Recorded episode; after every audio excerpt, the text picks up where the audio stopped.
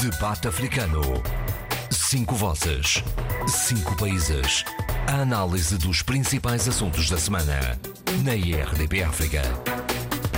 José Maria Neves é empossado Presidente da República de Cabo Verde na próxima terça-feira, dia 9, e um dos seus primeiros atos como chefe de Estado é dar posse ao novo Ministro responsável pela economia do mar depois da admissão de Paulo Veiga, primo de Carlos Veiga e diretor da campanha presidencial falhada do líder histórico do MPD. Divisões à vista no Partido do Poder em Cabo Verde é o que vamos tentar perceber neste debate africano. Eh, em que vamos falar também do início da missão militar da União Europeia em Moçambique, da venda das ações da OI na CST em São Tomé, dos novos ou velhos passos da UNITA, outra vez com Samacuva na, na liderança, e também da abertura do ano parlamentar na Guiné-Bissau na sombra de uma revisão constitucional imposta pelo presidente Sissoko Embalé. Tudo, Sissoko Embaló, perdão. Tudo isto com Sheila Khan, Abílio Neto, Adolfo Maria, Eduardo Fernandes e José Luís Ofer Almada. Eu sou João Pereira da Silva. José Luís, vou começar justamente por aí. A demissão de Paulo Veiga pode provocar uma brecha irreversível eh, no MPD? Bom, a situação uh, no MPD, pelo que, pelas vozes críticas que se têm expressado eh, parece um bocadinho complicado. Uh, bom, uh, há essa demissão do Paulo Veiga, que, diga-se, foi diretor da campanha de Carlos justamente, Veiga. Justamente. Que é, é ministro e é ministro do mar. Antes tinha sido ministro da Economia Marítima. É primo do Carlos Veiga. É membro, portanto, do governo. Isso é mais do que prova do que de que o governo esteve altamente envolvido uh, na campanha de Carlos Veiga. E as críticas são exatamente nesse sentido.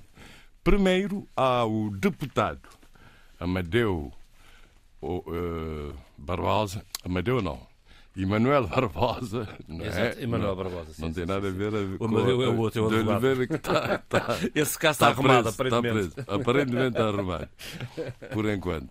Exato. Bom, portanto, o deputado Emanuel Barbosa veio a público dizer coisas gravíssimas.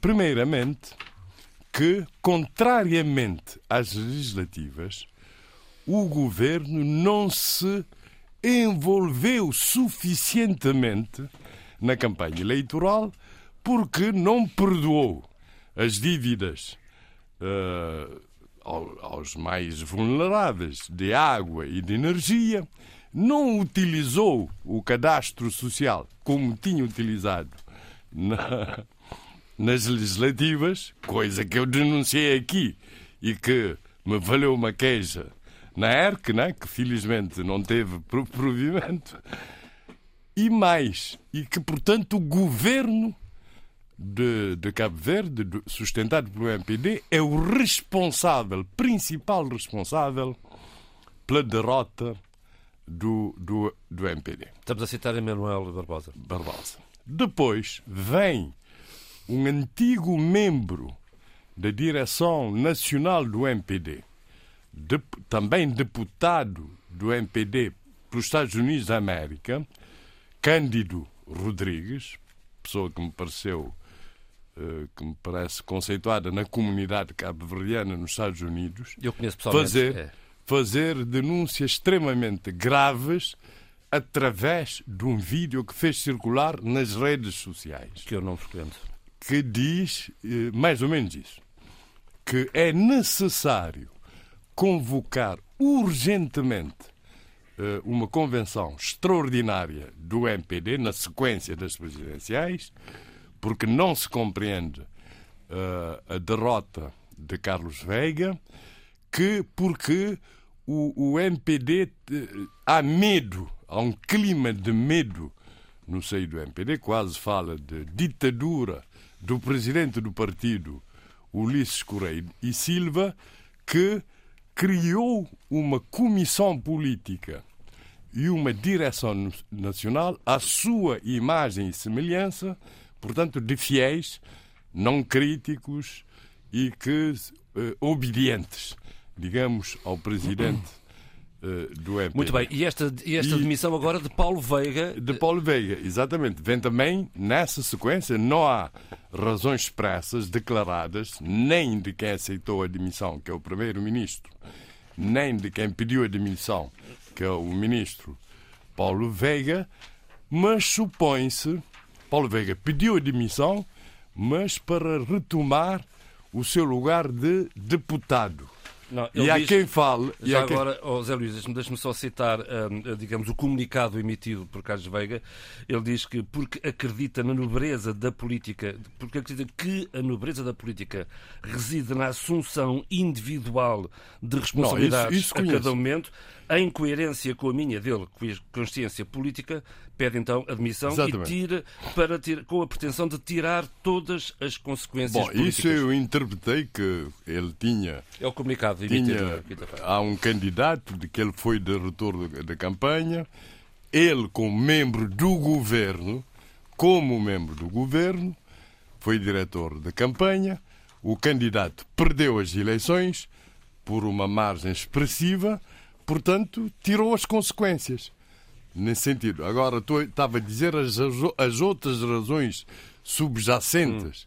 Se o governo se envolveu demais ou não, como os outros disseram. Quem Ou a questão, isto é uma- realmente uma brecha irreversível no. Exatamente. Portanto, eh, eh, eh, a questão é essa. Portanto, é uma questão de honorabilidade pessoal. E, portanto, voltando ao Cândido Rodrigues, exige, portanto, a convocação, a devolução do poder às bases, porque acha que, acha que, não sei se usa exatamente esses termos, que eh, o partido está sendo usurpado por uma clique. Mas há uma coisa que é interessante. No ar fica a ideia de que os veiguistas, digamos assim, eh, estão perdendo poder no MPD a favor de SPCD. Portanto, relembre-se que o MPD teve duas grandes sim, sim. dissidências. A primeira foi em 94, se não me engano, que deu origem à fundação eh, do Partido da Convergência Democrática, lide- liderado na altura por Eurico Correia Monteiro, atual embaixador embaixador. de Portugal, e por. Jorge Carlos Fonseca, e por Jorge Carlos Fonseca, e depois uma segunda dissidência, já perto das legislativas de 2006, isso deve ter sido de, de 1900 e Não tenho presente a data. e, e 96, portanto deve ter sido eh, por, não, de- de- das eleições de 2000, por essa As altura. primeiras de Zé Maria Neves Sim, foi sim, sim, 2001. sim. 2000, lideradas por Jacinto Santos, eh, José Reis e vários membros proeminentes do MPD que se tinham posicionado contra a ala de Eurico Monteiro. Uh, Relembre-se isso.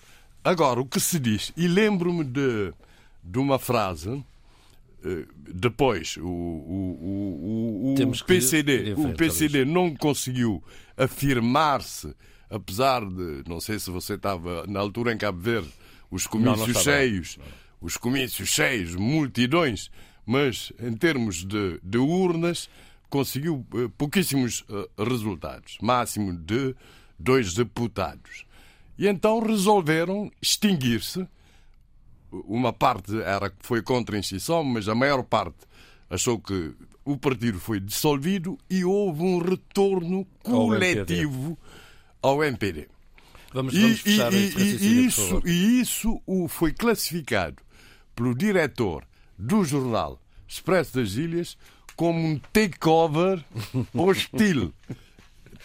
Estou a ver isso no- nas sociedades E, comerciais. portanto, não é? agora o regresso E é- de Paulo e é- Veiga ao Parlamento Portanto, será para travar esta, esta tentativa Pensa-se, de... portanto, que, que, que, que há um excesso de poder da ala ligada a, a- a antigos militantes do PCD e que por, por isso exige-se. Portanto, eu não sei o que é que se vai passar. Mas o problema, eu nunca também pensei que a derrota de Carlos Veiga Fosse trouxesse tantas consequências para o MPD. Agora fico a imaginar se o MPD tivesse perdido as legislativas, como é que seria. Bom, E, e, portanto. para terminar, Zé Luís, e, por favor. eh, para terminar, é isso. Vamos ver o que é que se passa, mas, Mas as fraturas, as fraturas as feridas estão abertas. Está aberta. Tem piada que também há, há, há 10 anos o PICV entrou numa, numa ferida interna. Exa exatamente por causa. E vamos poder falar disso, talvez. A, a segunda parte. Eduardo Fernandes, vamos à Guiné-Bissau, um, um, onde uh, o presidente Sissoko Embaló ameaça dissolver o Parlamento se não conseguir impor o seu projeto de, de, de revisão constitucional. Explique lá isto um bocadinho melhor. Quer dizer, o senhor eh, Presidente da República uh, precisa conhecer melhor a nossa Constituição, porque ele não tem competência para a revisão constitucional. Isso compete ao próprio Parlamento, à própria Assembleia. E, portanto, e, e dentro da Assembleia existe uma, um, um número mínimo de deputados que podem propor a revisão constitucional. Portanto, eu acho que é um, que é um falso problema, porque constitucionalmente o Sr. Presidente da República não pode fazer a revisão, propor uma revisão constitucional é dentro da Assembleia que nasce. Isso todos sabemos. Nós sabemos. O Eduardo Fernandes acompanhou o discurso de abertura do, do Presidente do Parlamento Nacional, Cipriano Cassamá, ontem. Sim. Um, ele, ele, fez um discurso um, duro. muito duro. Muito sim, duro. Sim. Ele, ele, ele, ele criticou uh, o discurso musculado e intimidatório, a banalização e desrespeito pelas instituições da República, as decisões unilaterais furtivas em assuntos de interesse nacional, bem como os constrangimentos públicos a outros órgãos constitucionais que ameaçam desabar os pilares do Estado de Direito Democrático e independência e soberania da Guiné-Bissau. Duro. Duro, duro porque nós temos um regime semipresidencialista. Não somos um, um, um regime presidencial. E, por vezes, o seu Presidente da República tem tiques autoritários que são próprios do sistema presidencialista. É? Nem todos sistema presidencialista, mas uh, há tendência para, por vezes é isso acontecer. Portanto, o, o discurso do, do, do, seu presidente da, da, Assembleia Nacional Popular veio mesmo uh, a calhar uh, na hora apropriada. É preciso uma obediência às nossas regras constitucionais. É isso que é preciso fazer. Agora, termos uma Constituição e, e ignorá-la quando nos convém, isso é muito grave. É extremamente grave. Oh, Eduardo, até que ponto é que este braço de ferro pode, pode ir? Uh, bom, a ameaça, como todos nós sabemos, a ameaça do Presidente em dissolver a, a Assembleia Nacional Popular. Não é? Diga, diga, diga. Sim. E, portanto, uh, uh, essa, essa, essa dissolução era criar eh, era criar uma instabilidade muito grande no país, aquilo que o país não precisa. Já temos situações extremamente delicadas neste momento para acrescentar outras, outras questões que podem de facto piorar a grave situação que o país atravessa. Portanto, eu acho que nessa matéria temos que nos ater à Constituição da República da Guiné-Bissau e cumpri-la com todo o rigor. Há, por vezes uma tendência, é? aliás, encontra-se neste momento em Bissau, como sabem, uma comissão da CDAO para a revisão constitucional, o que uh, está a criar grandes engulhos. Deixa-me só abrir um parênteses, porque a esse propósito, Cipriano Campos Cassamá disse o seguinte: é um comportamento, censura, hum, é um comportamento censurável, política e eticamente, não se compagina com os ideais e valores da solidariedade e boa vizinhança que regem a nossa organização regional. Eu não podia estar mais de acordo com, com Cipriano Cassamá, sem dúvida nenhuma. Mas até o país não tem, não tem juristas e constitucionalistas para poder fazer uma revisão, caso seja necessário. É preciso mandar vir uma delegação, mas nós todos sabemos porque é que vem uma delegação da CDAO. Uh, eh, os países da CDAO, todos, a, a, a, maioria deles, ou quase todos, uh, têm um regime presidencialista e, e balizam-se sempre uh, com esse modelo de regime. E é uma velha questão, já quando é mais de 20 anos que essa ah, coisa. É, sem, dúvida, sem dúvida nenhuma. Portanto, mas de qualquer maneira, isso cria cria problemas internos, não é? é portanto, neste momento, o discurso de, de Cipriano Cassamá é, é de ruptura quase, digamos que é, de, é forte. Muito forte, muito, muito forte. forte. Por outro lado, o porta-voz do governo que esteve esta semana um, em Lisboa diz que, um, em uma entrevista à, à agência Lusa, um, defende a revisão da Constituição, defende o, o regime presidencialista. Portanto, não. Citando o exemplo da tradição africana. Não, da tradição, da, talvez dentro da CDAO, dentro da CDAO, não é? que é, é, é um modelo de referência, não é? Mas essa tradição não. Não vamos, senão a gente não consegue passar por todos. Normalmente invoca-se essa tradição, o Mobutu também invocava isso, a figura do chefe, não é? Ah. Uh, do chefe, mas isso não é, não é uma boa tradição. Quer dizer, é uma tradição em que uma pessoa é que determina. E isso nas sociedades africanas tradicionais era equilibrado, Sim. portanto, com, com vários outros organismos. Uh, o Conselho anciões, o Conselho de Anciões e etc. Exatamente. E etc. O, exemplo Portanto, que Nando Vaz é que, que, na própria estrutura social das tribos africanas existe um chefe, não existem dois chefes. Quando existem dois chefes, é uma série de problemas. Isto é uh, Fernando Vaz a falar, agência sim, sim, sim. Muito bem. Oh, Eduardo, eu, eh, ainda neste, neste campo do Parlamento, sim. há a sessão parlamentar, a primeira do, do, do presente ano, com Uh, o pano de fundo de greve uh, geral até o fim do mês na função pública e depois é uma sessão do Parlamento em que nem sequer se vai discutir o Orçamento de Estado para o ano que vem. Aparentemente não é importante. Pergunto eu. Não, é, é, importantíssimo. Não é? Um país, é, digamos, a política financeira de um país é baseado num documento oficial que é aprovado na Assembleia Nacional eh, para, para entrar em vigor. E é, é o Orçamento Geral do Estado que determina o nível da receita a cobrar e as despesas. Claro, mas a um, a um mês do novo ano uh, não consta sequer da agenda dos trabalhos parlamentares. Verdade. Isto é mau, é mau sinal. É mau sinal. Uh, mesmo no passado, em que o país possivelmente não teria tanta experiência nessa matéria, se fazia digamos, a aprovação na Assembleia com o devido antecedência e com várias sessões em que quer o Ministro das Finanças, quer o Secretário de Estado uh, do Tesouro tinham que estar presentes para responder aos deputados e Desculpa, tirar todas as dúvidas. Por que essa nova prática agora de não, não apresentar orçamento? Como é que apareceu? ah, está bem, pronto, não há resposta. Enfim, Adolfo Maria não se vai embora porque um, em Holanda Isaías Tamacuva voltou à liderança da UNITA e começou por afastar dirigentes próximos de Adalberto Costa Júnior. Bom, eu creio que é, é, coisas que não, as pessoas não compreenderam, não é?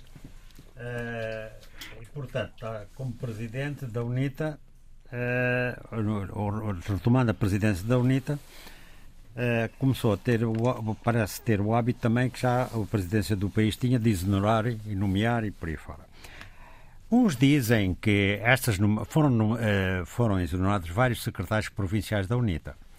E uns dizem que foi por uma questões internas. Todos os próximos de Costa Júnior, Alberto Costa Exato, um deles pelo menos. Um deles pelo menos, que é o de Luanda. Hum.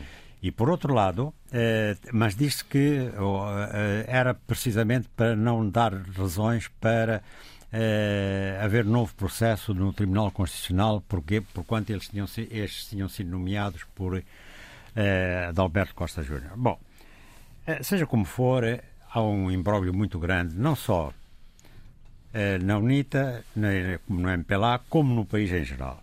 Né? É, o, o, o, que deu mais brado foi a, a destituição de Nelito Iquiqui. Nelito Iquiqui é um, um, era um muito dinâmico. Né? É, ele, aliás, diz que eu saio de cabeça erguida, desempenhei bem o meu papel, galguei os bairros de Luanda, contagiámos almas e fizemos o nosso trabalho. Saí, saí. Mas, é, por outro lado, e ele diz que vamos continuar a lutar pela alternância, mostrou realmente fidelidade ao partido, ao próprio, eh, à própria presidência atual, e diz que, mas disse que é, é bom que Adalberto Costa Júnior volte a ser presidente. Isto foi nas declarações que ele eh, deu à rádio alemã Deutsche Welle. Bom, ora, o que é certo é que é, há, por exemplo, um, jornalista angolano, José Gama, que diz que ele era um grande mobilizador e estava a desativar as redes infiltradas do MPLA no interior do seu partido, chegando ao ponto de buscar capturar 20 milhões de kwanzas que um grupo estava a usar para aliciar um secretário do Quilamba Kiash, em Luanda. A Luanda é grande Está, está a denunciar a ingerência do MPLA na UNITA. É, quer dizer, essas exigências já desde que desde que desde que os dois de- desde que desde a independência, desde a pré-independência mesmo. Tentando aliciar em relação à FNLA, a FNLA desfez porque o MPLA fez um grande trabalho de sapa também. Fez um takeover também, como dizia o. Exatamente. Bom, a, a verdade é que, nesta, nesta ocasião, eh, toda uma série de, de notáveis empre- empre- empresários uh, afectos ao MPLA e o próprio MPLA, o MPLA tem uma holding que, que eh, movimenta grandes fundos, não é? Bom, o que é certo é que há sempre, não só em Luanda, mas Luanda é a grande praça eh, eleitoral, mas ao nível de- das, de- das, eh, das províncias. O, mas também, ao mesmo, ao mesmo tempo, eh, há também perturbações no MPLA. né? Que- Que não, se não é o NITA que vai lá corromper, mas quer dizer, é que tudo o que vem de trás, não é? O combate à corrupção, o que atingiu, etc. E também eh, o facto de, da democraticidade no MPLA. A candidatura do engenheiro Venâncio é um exemplo, não é? Eh, agora há divergências nas eleições de, para secretários provinciais. O mais recente caso foi no Quando Cubango, em que o que, estava, o, o que já estava no poder foi, foi contestado. Portanto, há ali um jogo de, de, de poderes também e, de- eh, digamos, eh, a, presidência, a atual presidência, procurar garantir o máximo de fiéis no, no próximo Congresso. Marcolino Moco, eh, numa, numa crítica pública, diz que o MPLA é como a cobra que está a roer o próprio rabo. E, e há personalidades da área do MPLA que apelam à democraticidade dentro do movimento. Bem, acho isso positivo. Eh, Só lamento é que isto suceda só ao fim de 46 anos, porque se tivesse sucedido antes, né, porque essas personalidades já foram deputados, já foram do MPLA, se tivesse sucedido antes, estava o país melhor e estava o próprio MPLA melhor. Bom, o que é certo é que isto perturba. eh, há, há também o, o estrangeiro, eh, no estrangeiro, eh, ou digamos países eh, importantes como os Estados Unidos da América, estão altamente vigilantes. Tem havido uma série de trabalhos de auscultação da Embaixada dos Estados Unidos eh, da América em, em Luanda, que tem recebido eh, várias personalidades para se indagar como é que está o processo, dificuldades, etc., o, o processo de preparação das eleições. Que ainda não tem data marcada. Não, não tem data marcada, não, praticamente está marcado quando de, eh, na revisão constitucional se propõe que as eleições, as eleições sejam feitas em agosto Ok. de cada ano. E o fim do mandato é em agosto de 2022, portanto há uma, pelo menos uma data li- eh, limite. Segundo semestre do próximo ano. Ora, eh, o que é certo é que os Estados Unidos têm, digamos, uma, uma espécie, sei lá, de código, ou de, ou uma- já tinham, não é? Que, que de fazer, de aplicar sanções a países, eh, digamos, com problemas democráticos. Eles eh, normalmente visavam essencialmente a América, o continente americano, e essencialmente a Venezuela e, o- e o Nicarágua. Não, não, não, Nunca se viraram para a África, digamos. não, é agora, já, já sucedeu isso. E o primeiro país africano a ser ameaçado com sanções, que normalmente são restrições de visto da administração. portanto, Biden fez um upgrade, portanto, passou à África. E foi, o primeiro país a- a- africano a ser ameaçado foi a Somália. Portanto, que se uh, retirar os vistos para, para viagem, etc. O segundo país africano foi o Uganda. Hum? Eh, e depois, o terceiro país africano que sofreu ameaça de, de forma antecipada pela administração Biden foi a República da Zâmbia. Já estamos a desviar do Congresso da UNITA, mas estamos na agenda do Adolfo Maria da Não, semana. mas não é isso, é porque isto, Isto tem tudo a- está relacionado Ah, com, ok. esta, com Hum. estas que nó- que nós chamamos de macas.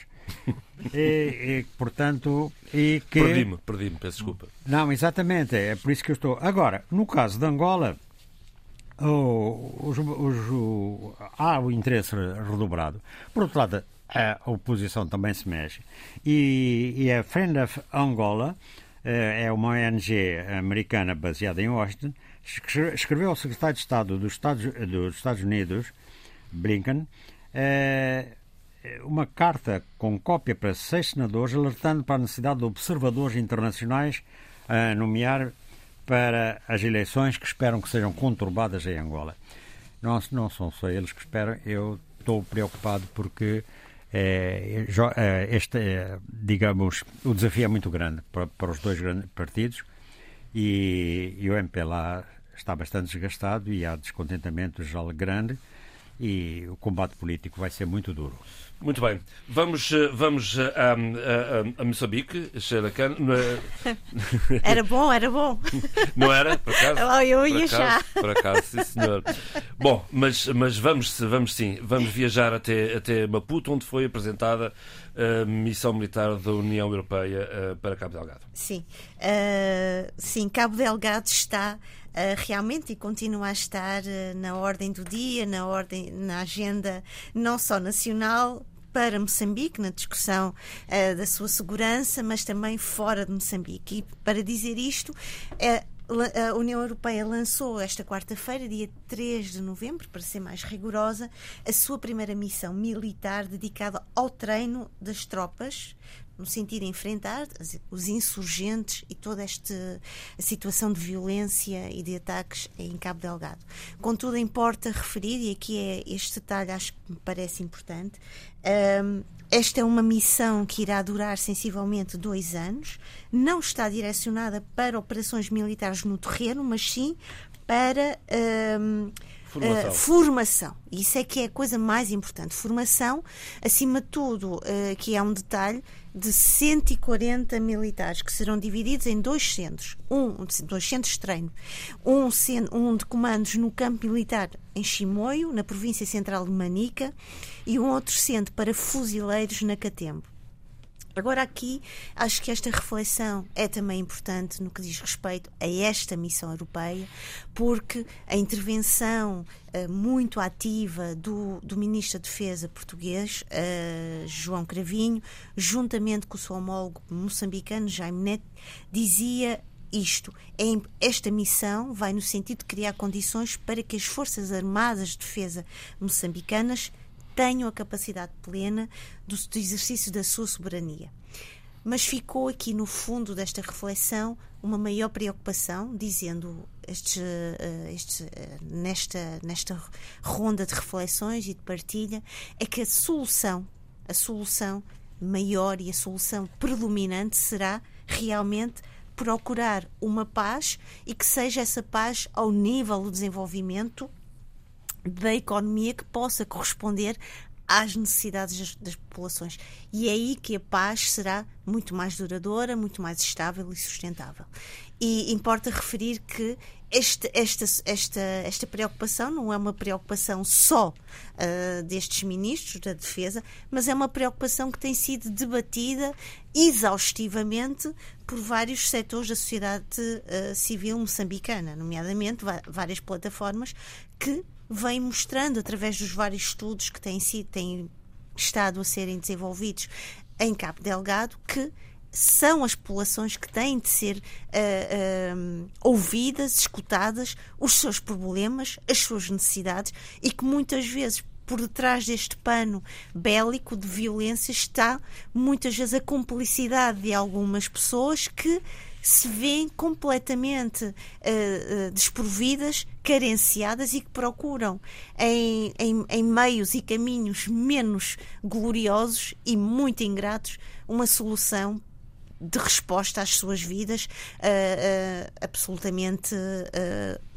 plenas de carência. E, portanto, acho, esperemos que esta formação uh, destes comandos, destes fuzileiros, acima de tudo destes treinos, seja acompanhada também por uma resposta uh, uh, de desenvolvimento, acima de tudo comunitário, de desenvolvimento que possa solucionar uh, as necessidades da população. Porque continua a existir, ainda agora vi uh, uh, várias, várias notícias, a existência de fome em Cabo Delgado, a existência de, de situações de, de, grande instabilidade, de grande vulnerabilidade a nível social, a nível, a nível comunitário. E, portanto, eu acho que a situação de uma resposta bélica, de uma resposta vá, logística ao nível de, de, de, de controle da, insegurança uh, em Cabo Delgado é importante. E, e, nós temos visto isto, não, não, não obstante, e aqui, João Pereira, vou buscar um bocadito o, o tema que nós não conseguimos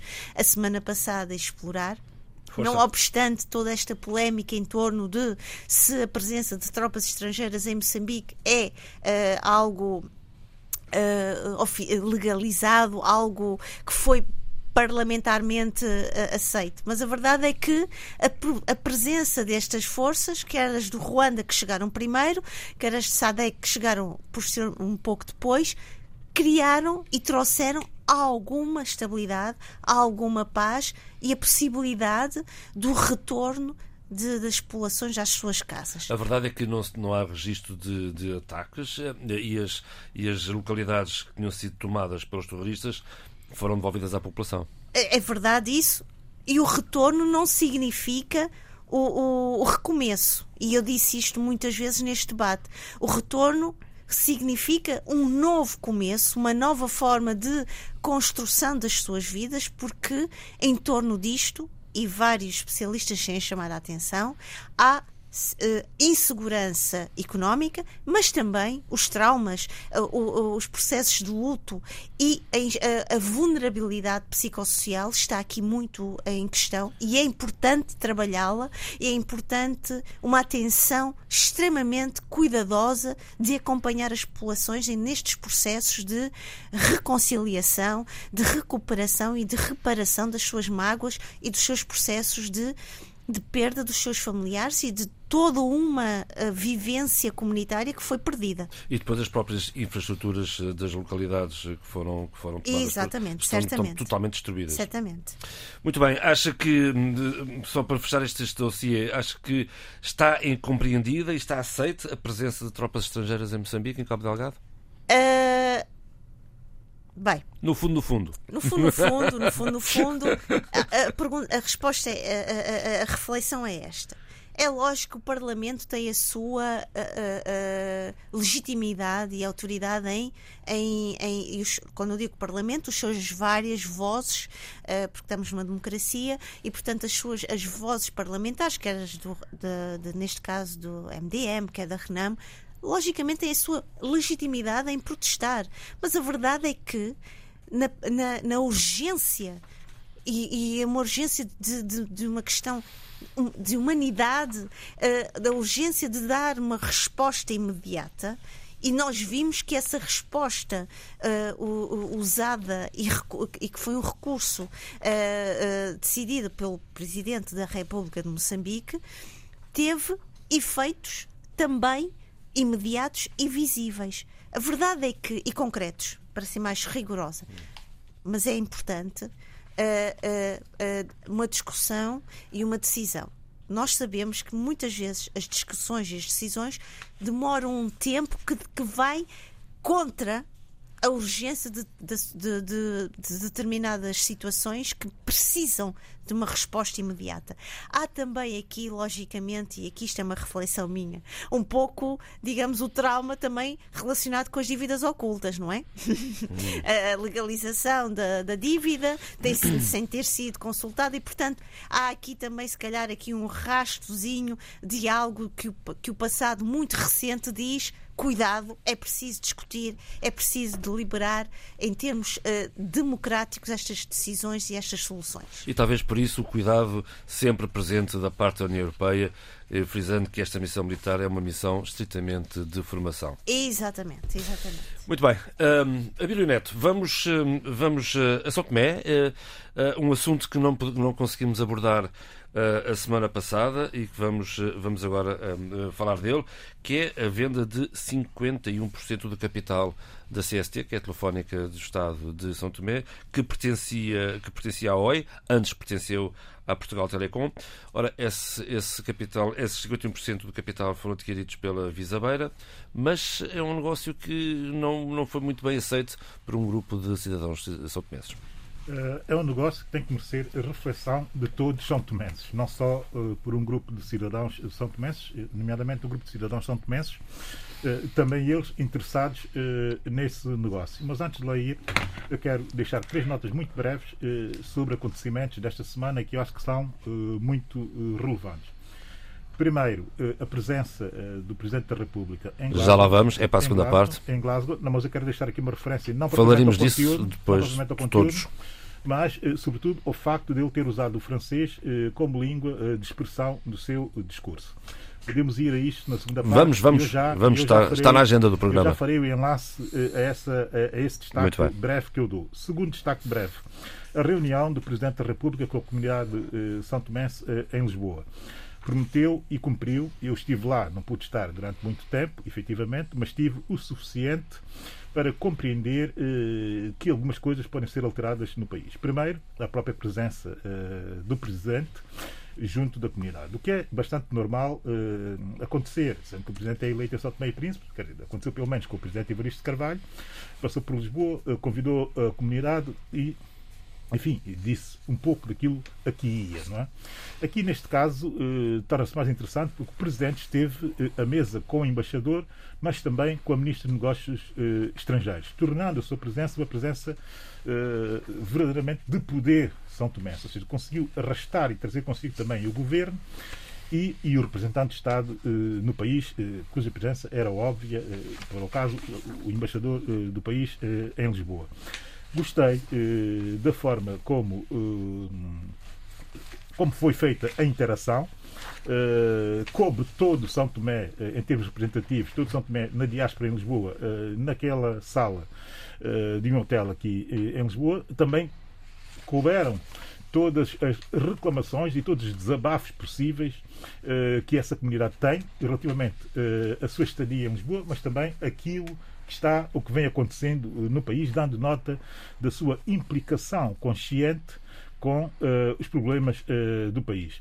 E depois, gostei muito do facto do Presidente, uh, muito, de forma muito consciente, mas também de forma muito aberta, ter aceito todas as críticas, incluindo críticas pessoais que lhe foram feitas, e ter dado resposta a essas críticas com uma humildade que não é muito normal eh, nos políticos ou, ou, das pessoas que exercem cargos públicos em São Tomé e Príncipe. Boa nota para o Presidente, boa nota pela atitude e boa nota eh, pelo comportamento. Também gostei eh, da eh, capacidade da Ministra dos Negócios Estrangeiros ter acompanhado essa, essa, essa, esse comportamento e essa eh, atitude. Até aqui estamos falados, mas há aqui um, um realce que eu tenho que fazer que foi a resposta dada pelo Presidente eh, às reclamações e ao desabafo profundamente eh, trágico da mãe eh, de um jovem São Tomé de 23 anos. Rafael. Eh, que, não, esta já é outra situação, ah. de Dani Joy Pontes, um hum. jovem São Tomé que faleceu eh, de modo misterioso, mas não eh, inocente, digo eu, no estabelecimento prisional de Lisboa. Hum. o jovem Dani Joy, enfim, foi condenado por furto. Era o primeiro tinha, que Estava a cumprir uma pena de 15 meses, se eu bem me recordo, enfim, ou de 11 meses, ou algo deste género, e a verdade é que aparece morto de forma uh, estranha uh, no estabelecimento uh, prisional de Lisboa. O tempo de resposta, de explicação da sua morte foi muito pouco conclusivo, foi duvidoso e foi pouco claro. Logo, a, família, nomeadamente a mãe, de forma quase que heroica, com base no estoicismo familiar e maternal eh, que tem que ser relevado, eh, foi exigindo sozinha e de forma trágica, porque eu vi os vídeos dela nas redes sociais, um pedido de esclarecimento sobre a morte do filho. Pedido, Esse caso foi acompanhado aqui também nos, o pedido pela Paula não é esclarecedor, o pedido não esclarece e por isso mesmo, amanhã em Lisboa, dia 6 de novembro, em frente ao estabelecimento uh, prisional de Lisboa, uh, está marcada uma manifestação, uma manifestação que eu considero justa, exatamente de pressionar esclarecimentos cabais e totais sobre o que se passou com o Dani Joy Pontes uh, na prisão. Eu próprio lamento não ter feito eco dessa situação eh, mais atempadamente e com mais insistência, eh, porque de facto foi-me passando um pouco ao lado eh, por não ter compreendido a gravidade extrema da situação. Agora que eu sei, penitencio-me e mando um grande abraço solidário a toda a. Mas a RDP África não uh, acompanhou o caso e, e, e foi pois, esclarecendo. Esse caso, esse caso tem, que ter um, um, tem que ter um resultado e tem que ter uma resposta e uma resposta clara das autoridades portuguesas. Se for necessário manifestar-se muitas vezes, que se manifeste, mas a resposta tem que ser clara e objetiva, Muito porque bem. não pode o Estado uh, ter eh, digamos que, responsabilidade, porque é uma, uma responsabilidade que se trata de proteger um cidadão, Uh, e depois uh, abdicar dessa, dessa responsabilidade e, e, sobretudo, com as consequências trágicas uh, que se verificou no caso da Nijói Pontes. E, portanto, não pode ser algo que aconteça de forma sistemática dentro do Estado português. Isto é um Estado de Direito e é um Estado democrático. Logo, esse Estado tem que ser capaz de proteger todo e qualquer cidadão, seja em que circunstâncias for, muito mais ainda quando ele tem a responsabilidade de o fazer. Vamos em frente, Dito isto, a questão da CST. A questão da CST é, é provavelmente eh, das questões que mais reflete eh, a incapacidade dos decisores públicos são tomenses tomarem medidas eh, certas e assertivas. Medidas, sobretudo, que favoreçam o interesse nacional. O, o, o, a história uh, da CST, da sua privatização ou da privatização da maioria do seu capital já está uh, esclarecido, não vou eu estar a voltar atrás para esclarecer. O que me importa aqui e que deve importar aos São Tomenses é compreender uh, e saber o que é que pretendemos fazer com a CST. A CST é uma das companhias de telecomunicações que operam em São Tomé e Príncipe. A outra é a Unitel.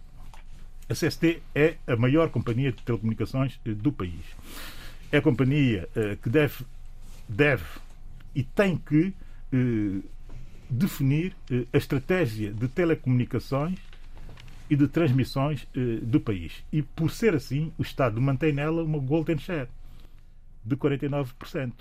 Essa golden share, share não se reflete só na percentagem de capital social que o Estado detém, mas reflete-se, ou deveria refletir-se também, na política de telecomunicações que o Estado deve influir e deve eh, deixar clara através dessa participação no Golden Share. Um.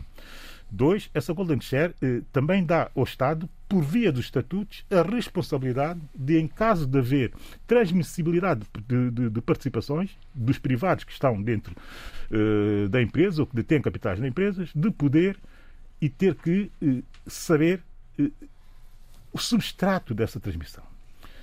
Não propriamente autorizar ou deixar de autorizar, mas saber se o que vem adquirir parte dessa companhia, que é uma companhia estratégica, se tem um projeto que esteja de acordo com a estratégia definida pelo Estado de São Tomé eh, para a área das telecomunicações e das transmissões eh, de informação. E é aqui que tudo se complica. Primeiro, a CST é uma companhia uh, que não está a ser uh, útil a criação do ecossistema, uh, digamos que, de negócios em São Tomé e Príncipe. Porque tem preços caros, tem um serviço que é medíocre, para não dizer mau, e terceiro, ninguém conhece a estratégia uh, de comunicação da CST para o futuro, telecomunicações da CST para o futuro. Parece que a CST parou e morreu quando conseguiu fazer a ligação do cabo submarino, cabo submarino. Uh, para São Tomé. E a partir daí parece que deixou de existir em termos de uh, companhia que tem que marcar a estratégia de futuro das telecomunicações no país.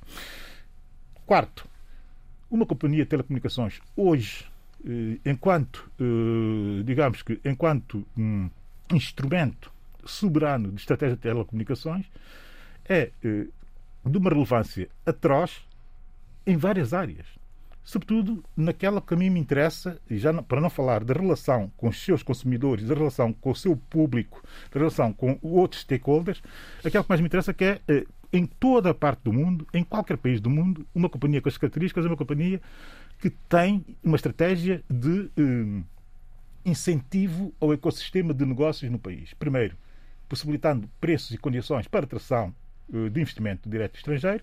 Segundo, dando competitividade as empresas eh, nacionais.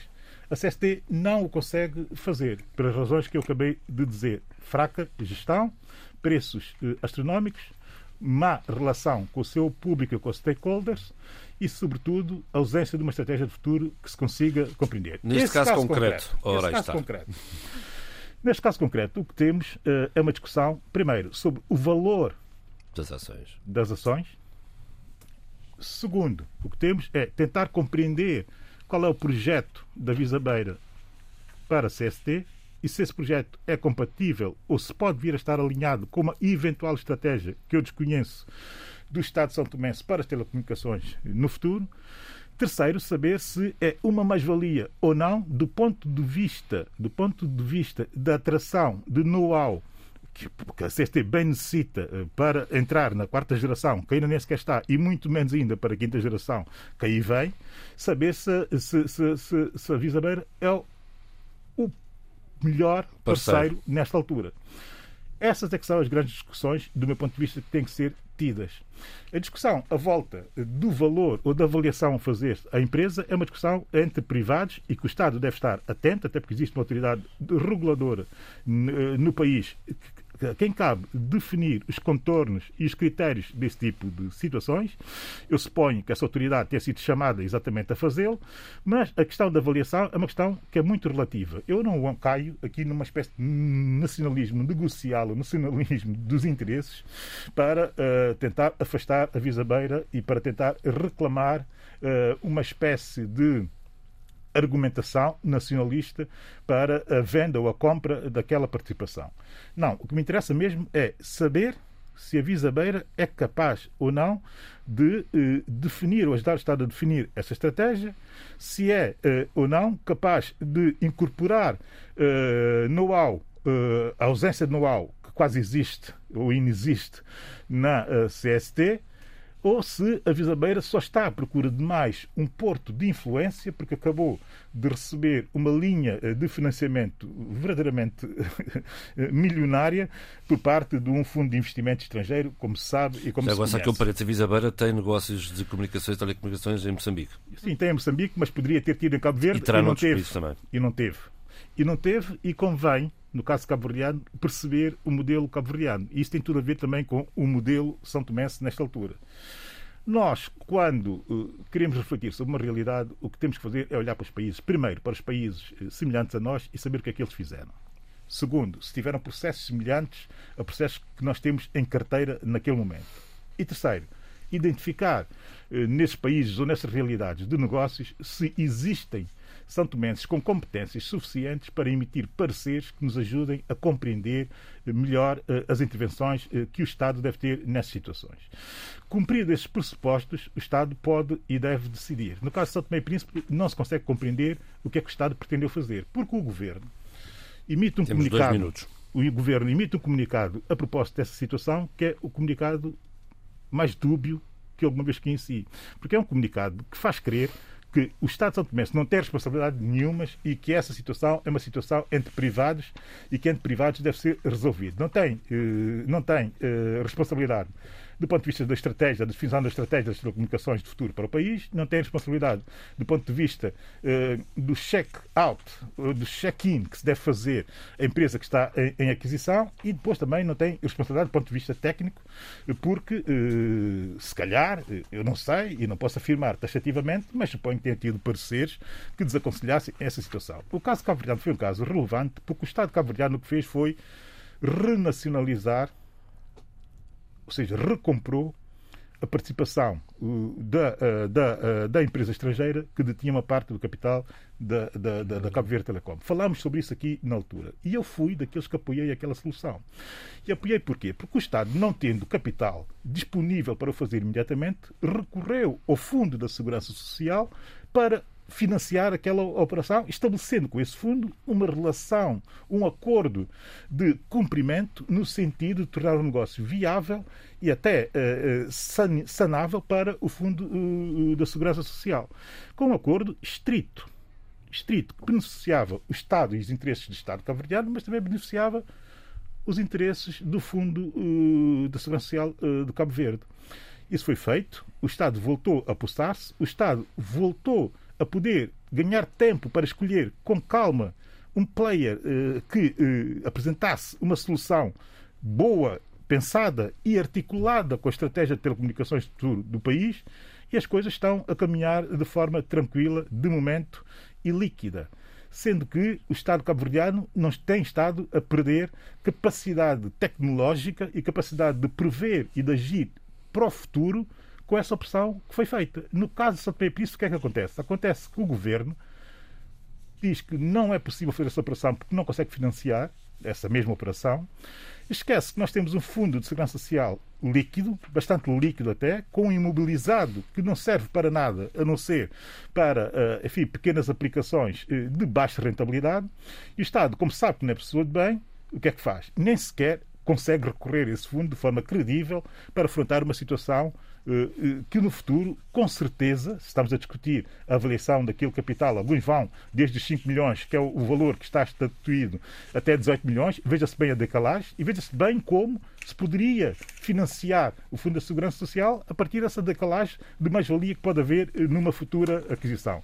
A verdade é que a empresa está desvalorizada, essa realidade nós temos que viver com ela, e só se valorizará a partir do momento em que ela a empresa tem uma estratégia de futuro que seja compatível com a estratégia de futuro. Bom, uma situação a acompanhar esta da venda de 51% do capital de CST à Visabeira. www.rtp.pt barra rdpafrica é por lá que pode continuar a seguir o debate africano em podcast e é, e é justamente aí que vamos abordar a presença dos chefes de Estado e também Primeiro-Ministro de Cabo Verde e de Moçambique na COP26 em Glasgow. E Angola esteve lá, o presidente. Ora bem, a, a Bíblia, já que falam disso. Agora, não, eu agora sou Adolfo. A Bíblia e o aponto para o Adolfo. Isto volta e meia. É, eu, quero descansar um pouco as minhas cordas vocais, portanto. É mesmo Adolfo. Não, mas é, não, mas é normal. Se, se o programa tivesse ser filmado, o público seria testemunha que eu eh, apontei para o Adolfo e, e troquei o nome. Mas não está a ser filmado. Angola e São Tomé é a mesma coisa. O que é uma pena de resto.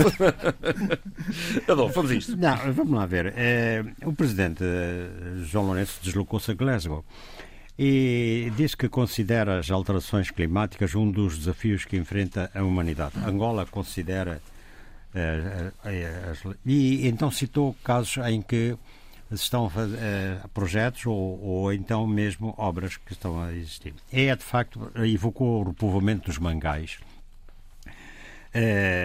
Os, os, mangais, através de uma campanha de replantação, foi eh, foi um trabalho feito por, eh, por, eh, por aquele ativista e ecologista René, muito importante, de mudas de, mang de mangal, portanto, e para preservar a orla marítima nacional. Isso é realmente um facto.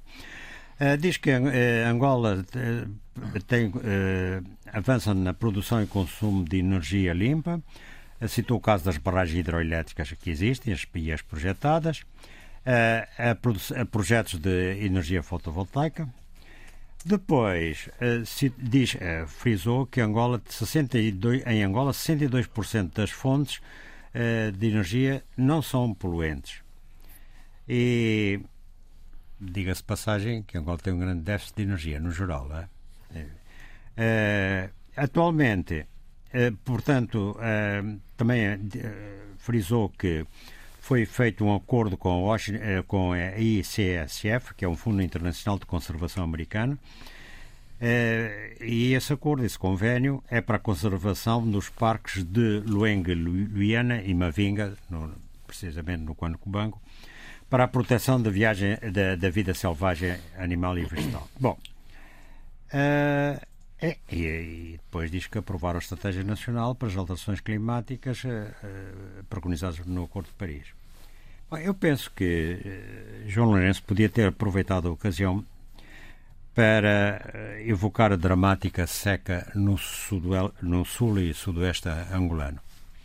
Porque aquilo representa, sobretudo, uma alteração, embora seja também uma, de vez em quando tinha de secas, mas a persistente seca representa uma alteração que já vem da Namíbia e tudo isso, uma alteração climática forte. Por outro lado, quanto ao clima em Angola, eu vejo eh, devastações preocupantes da floresta, não é?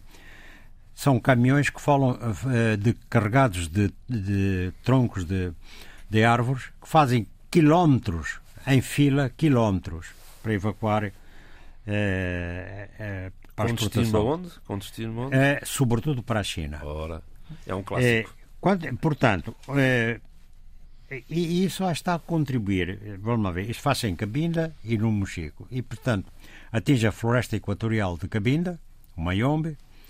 Bom, e sempre se foi uma zona de exploração. Mas ali a, a renovação é muito, quer dizer, a exploração, eh, que aquilo era uma coisa É sustentável, digamos. É, é sustentável porque eh, não era. Porque, quer dizer, o que era abatido rapidamente é reposto. Sim, sim, Eu sim. conheço bem o Mayombe, estive, e aquilo é impressionante. É? a capacidade de reprodução. Depois há o abate de, das, das, florestas de, chamadas eh, as florestas de galeria, que são ao longo dos rios. E, ainda talvez com mais consequência, a floresta da savana, que são, digamos, manchas que depois de, de, de, de serem tiradas só fica o capim. Uh, e, portanto, não há uma reposição ou absorção do, suficiente, quer dizer, do, do CO. E isso está a criar certamente um grande desequilíbrio. Se fosse bem medido, eh, Angola já contribui não para a reposição do, do, do, do carbono, mas para, a sua, para o seu déficit. Isto nunca respeita, era isto que eu tenho a dizer. Muito bem. Eduardo, o que é que o Eduardo tem a dizer relativamente à presença de Cícero Cabral, que foi o primeiro dirigente a, a, a discursar? A discursar. A discursar. Hum. Não, fez uma abordagem equilibrada, considero equilibrada, uh, mostrando as vulnerabilidades que o país tem. Nós temos muitas fragilidades uh, em matéria climática, eh, da, da, da, dos efeitos das alterações climáticas. Temos, somos um país plano, como todos sabem, é? Uh, uma subida do nível da água põe em causa culturas né? e, e, e, grande parte da, da atividades até portuárias na, na Guiné-Bissau. Uh, isto é, esta é uma realidade, portanto, uh, de, devido à, nossa orografia, à nossa, à nossa estrutura uh, e, a, e à própria geografia do país. É? e, portanto, temos de ter algum cuidado em matéria e, e participarmos ativamente por forma a evitar a subida do nível de água que pode constituir um perigo, um enorme perigo para a Guiné, nomeadamente no, no arquipélago dos Bijagós. É? Eh, os compromissos assumidos por Cícero Camaró são, são possíveis de alcançar? Sim, sem dúvida. Eu julgo que sim. E nessa matéria, permita que eu diga duas, duas palavras sobre isso. Claro. Nós temos belíssimos técnicos, uh, grandes técnicos na, nessa área da conservação da natureza. Temos um instituto muito conhecido, que é o IBAP, Instituto uh, que, que, das Áreas Protegidas, né? da Biodiversidade e Áreas Protegidas, que tem técnicos extraordinários, apoiado por um técnico francês que adotou a Guiné praticamente. Uh, uh, e que estão a fazer um trabalho extraordinário. Eu, quando estive há cinco anos atrás em Bissau, tive a oportunidade de visitar o IBAP. Aliás, até me ofereceram um gabinete enquanto eu estivesse em Bissau para poder trabalhar, se eu quisesse trabalhar. E, portanto, eh, a organização é extremamente uh, eficaz. A Tiniguena também fez um trabalho muito importante na Mata de Cantanhês. Ah, sim, sim, sim. Graças à, à, à grande à líder, uh, a senhora, agora está-me a passar o nome, está-me a passar o nome. Não, não né? Henriques, qualquer coisa Henriques. Eh, que teve um papel extraordinário e é uma ativista de primeira grandeza na Guiné-Bissau, é? a quem mando um grande abraço, se me estiver a ouvir. É? Mas a questão da Guiné é um, é um problema, talvez, dentre todos os países que aqui estamos representados, o mais, o, o mais perigoso, digamos assim. Mais em risco. É mais em risco. Hum. Porque a verdade é que a, a, a estrutura, a, a, morfologia do país é de tal ordem que. Muito permeável, é? Qualquer alteração tem, os, tem efeitos terríveis. Não nos esqueçamos de que grande parte da produção interna de arroz é feita em, em chamadas bolanhas. As bolanhas estão praticamente, quase sempre, à beira do mar ou dos rios da Guiné e qualquer subida anormal das águas pode eliminar essa a produção de um dos cereais mais importantes para a Guiné, porque é a base da alimentação. Portanto, a preocupação deve ser grande. E certamente que os técnicos uh, guirienses e, e, e, alguns muito bons, muito bons mesmo, uh, devem estar atentos e estarão atentos certamente para a preservação dessas estruturas e para que, em vez de deixarmos a bolenha do Porto de Bissau fornecer o arroz importado, que nós mesmo produzamos o nosso arroz, porque há, há território e há qualidade nacional de arroz para podermos uh, alimentar o, o povo griense. Mas, Eduardo, a verdade é que, para além do compromisso que foi assumido uh, com o fim do desmatamento por 100 países uh, nesta COP, há um, há, um, há um pano de fundo que é a produção agrícola em África que até Ai, 2050 poderá cair... poderá cair brutalmente. Exatamente. a África é um território variando enfim, de zona para zona, mas muito sensíveis à, à alteração climática. Altamente sensível. E, portanto, podemos, se não forem tomadas as devidas precauções e se não se retomar uh, uh, os projetos que poderiam permitir uma melhoria em termos climáticos da África subsaariana, e eu estou-me a referir concretamente à chamada Barreira Verde, que já foi aprovada há largos anos e cuja plantação arbórea já, já se iniciou, mas que é preciso incrementar ainda mais para fazer a barreira, chamada a, a, a barreira uh, contra, contra as areias do Sara, não é? E, portanto, melhorar a, a, a, possibilidade de fazer a agricultura da zona a sul do Saara, a sul dessa barreira. É uma barreira que vai desde o norte de Dakar até o Djibouti.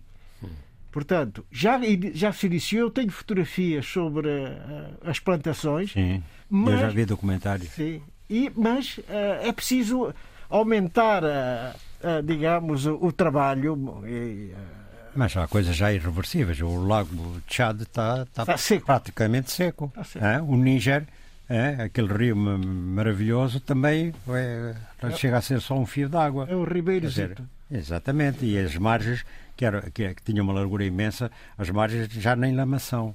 Já, não, já nem são lama. Mas é, só para terminar, eu termino agora, é o seguinte. Não, essa questão das alterações climáticas é extremamente grave. Em África, em África, 20% da população, 20% da população passa fome. Enquanto que no mundo há 10%. Portanto, a África está com o dobro da fome da média da, da mundial. E alguns países eh, ultrapassam os 50%. Ultrapassa, isto é uma é? média. É sempre claro. uma média. Exatamente. É uma média. Portanto, mas isto é extremamente grave, não é? Eh, estamos em pleno século XXI e ainda temos a fome do passado. Portanto, a África tem muito caminho Quer a fazer, fazer. Não, não, evoluiu, não evoluiu grande coisa. Todos estes apoios, todas estas uh, uh, Nações Unidas, todo, todo, todos esses oh, programas. permita-me dizer uma coisa. Sim, sim. Estamos no século XXI e temos gerações, gerações e gerações cuja experiência da fome sim. está ali. Não há outra experiência senão a experiência da fome. Exatamente. Marcada não só na sua, na no seu crescimento e não na sua memória. Não é? E razão tinha o Josué de Castro sobre essa matéria. Ah? O grande Josué de Castro. O Abílio, queria dar aqui uma notazinha. Eu, antes de passar à Sheila, que, Abílio, eh, não sei se queres acrescentar alguma coisa ou posso não, ir lá cima? a propósito da, da, da, da, situação e do momento uh, da agricultura em África. É muito interessante seguir as tendências que se estão a debater no continente por esta altura. O Eduardo Fernandes trouxe uma das preocupações, que é uma preocupação estrutural, continental, como é óbvio, mas eu queria também chamar a atenção para o facto de, em setembro deste ano, ter feito 10 anos e também ter sido, ter acontecido a cimeira da AGRA, a AGRA que é a Aliança para a Revolução Verde eh, em África, eh, e cujo debate foi muito eh, interessante. A AGRA, quando apareceu há 10 anos, muito financiada, quase 80%, pela Fundação Bill and Melinda, Melinda Gates, apareceu como uma espécie de maná para tentar solucionar algumas das questões com que se depara a, agricultura em África. E, para esse efeito, estabeleceu três ou quatro objetivos. Primeiro, o primeiro deles, naturalmente, que era o de, muito concretamente, tentar tornar a, agricultura africana também ela no negócio. Segundo, eh, financiar eh, esse negócio, eh, financiando projetos que permitissem a incorporação de mais maquinação ou automação nessa, nessa uh, agricultura, enfim, desde que os projetos coubessem e fossem aprovados uh, pelo boarding uh, dessa aliança. e terceiro, tentar introduzir o máximo de tecnologia possível na agricultura africana para atingir o quarto objetivo, que era, em 10 anos, duplicar a produção agrícola africana, o que não aconteceu, antes pelo contrário. E então, este ano, dez anos depois, eh, fez, ou tentou-se fazer o balanço da intervenção da Agra, que continua a ter um fundo tremendo eh, de quase 20 eh, bilhões para investimento da agricultura dos países africanos e só três ou quatro deles estarem capazes de responder com projetos ao fundo criado pela Agra para o efeito. Aqui já há um problema. E, e, e, o que está a acontecer no continente africano é que finalmente nós começamos a pulsar-nos eh, também eh, da ideia que queremos para o nosso continente e de como queremos que essas ideias sejam implementadas. E o grande problema aqui com a AGRA, com essa a, Aliança para a Revolução Verde em África, é que eh, grande parte da tecnicidade por trás eh, dos critérios de financiamento não tem nada a ver com a realidade africana funcionou em determinado momento na Índia, funcionou em determinado momento da Índia, em 20 anos realmente a agricultura indiana conseguiu fazer o catching up, mas a verdade agora é que a Índia está com um problema, tem essa maquinação, essa automação, eh, essa tecnologia toda implementada na sua agricultura, mas a verdade é que grande parte dela está feita para a exportação quando o problema da subsistência não está resolvido. Isto que está a dizer o Abílio vem mostrar que tem de se partir de uma política nacional. Ora, é? está. E, e, e, e, no caso da África, as economias familiares são de grande importância, são fundamentais, pelo menos para a subsistência. O que o Adolfo Maria está a dizer eh, foi exatamente o ponto levantado e da apropriação levantado por muitos técnicos africanos. O que se lamenta é que grande parte destes técnicos estão a ir com estudos, com estudos, com reflexões muito, muito bem fundamentadas, mas estão quase que de forma autónoma, sem que os Estados estejam envolvidos nesse esforço. Como é óbvio, isto deixa o africano ao abandono e, e, sendo que só os técnicos, os intelectuais apropriam-se de facto dessa reflexão, mas dificilmente será implementado exatamente porque os Estados não estão capazes de absorver essa, essa, essa, uh, esses estudos e, essas, e esses relatórios. E essa foi uma das grandes discussões uh, nesta cimeira da, da Agra. Eu trouxe isso, até tenho isso como tema já há quatro semanas. Não foi possível dizer nada, até que agora é possível dizer uh, exatamente isso.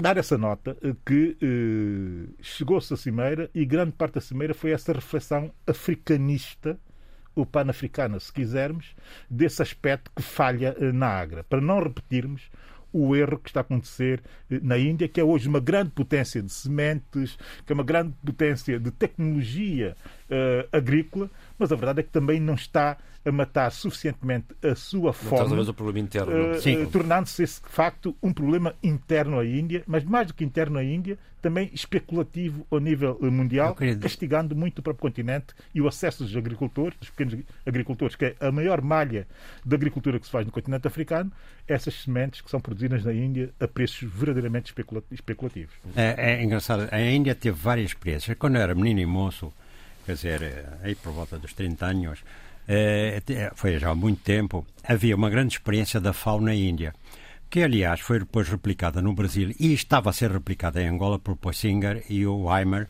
que era o desenvolvimento rural comunitário.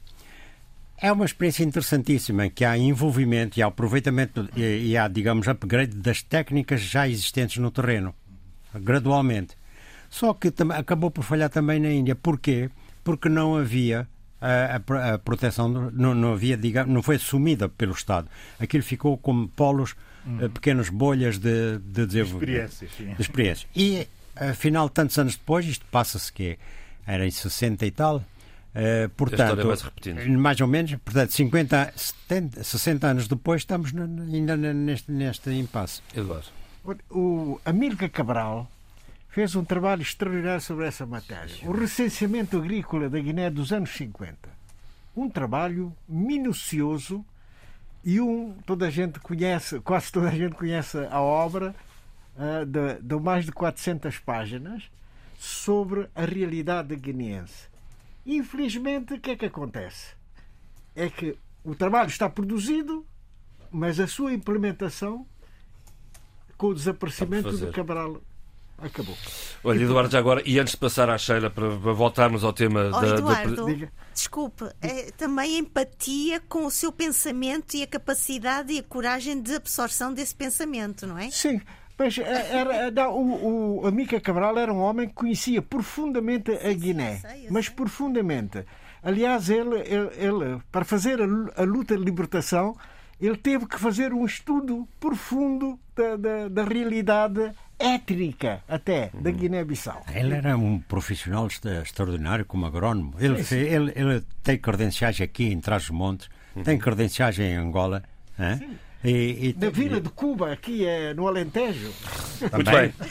Vamos, vamos achar, já agora, Eduardo, um, uh, entusiasta dirigente da Tiniguena Augusta Henriques. Sim, sim. Augusta, Augusta, Augusta Henriques. Oh. Está de repente... Tiniguena, fundadora de Tiniguena. Um grande abraço para ela se nos está a ouvir. Exatamente. Ah, Sheila, como é que viu a participação de Carlos Agostinho do Rosário uh, em, em, em, em, em, Glasgow? Bem, eu queria primeiro só pontuar aqui algumas hum. questões para ir ao encontro da, da sua pergunta, João Pereira, porque eu acho que era importante. Em primeiro lugar, dizer falar, eh, eu acho que era importante dizer uh, e referir a ausência de grandes países que são os grandes poluidores do nosso ambiente, não é? Hum. Vimos a ausência da Rússia, vimos a ausência da China, vimos a ausência do Brasil, uh, do Irão, por exemplo. Por outro lado, e havia já alguma, e gostei muito desta metáfora do que veio da, da grande ambientalista, ou em termos de, de, geracional, se assim posso dizer, de Greta Thunberg, que dizia isto é uma, isto é uma, uma cimeira do blá blá blá blá blá blá. E, e, e sim, e sim. A grande questão aqui, uh, e eu, fui, e eu ouvi com muita atenção e muito interesse uh, o debate em torno da presença de Carlos Agostinho do Rosário uh, em representação de Filipe Niusi na cimeira uh, do, do COP26 em Glasgow é a pergunta: transição energética ou desenvolvimento? estará Moçambique preparado para corresponder às metas traçadas? A verdade é que Carlos Agostinho do Rosário, extremamente confiante, muito estimulado nesta ideia de transição energética. Uh, e consciente uh, de, de, dos impactos prejudiciais e negativos que resultam da exploração de gás natural e de carvão, mas também foi muito claro em dizer. Sim, senhora, nós estamos dispostos a, a, a percorrer esse caminho da transição energética, mas isto não pode interferir com as metas do nosso desenvolvimento económico para o país.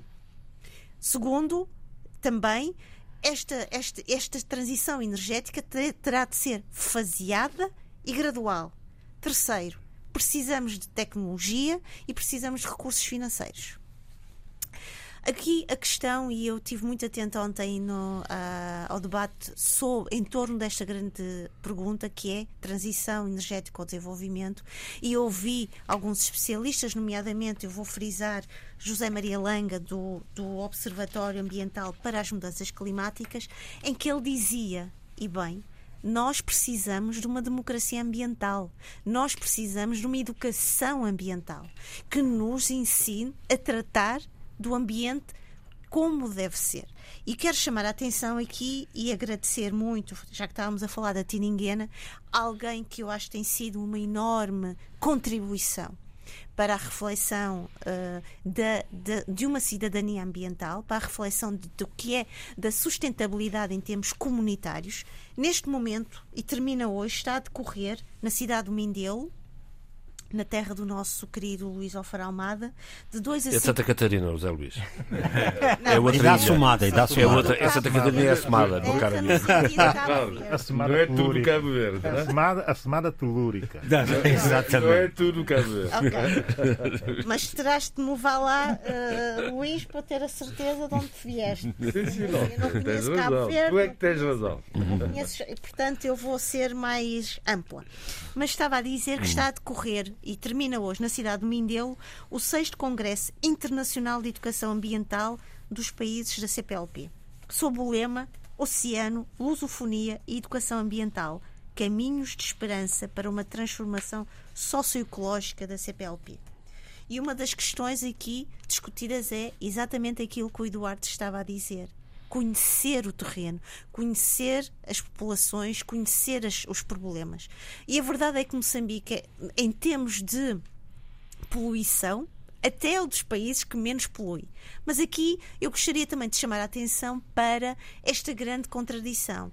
Por um lado, nós queremos estar nesta ideia de transição energética, mas por outro, nós estamos responsabilizados perante por algo que em muitos, em muitos aspectos não depende de nós. Estou a falar, por exemplo, da presença de projetos multinacionais de uma grande envergadura, como a Total.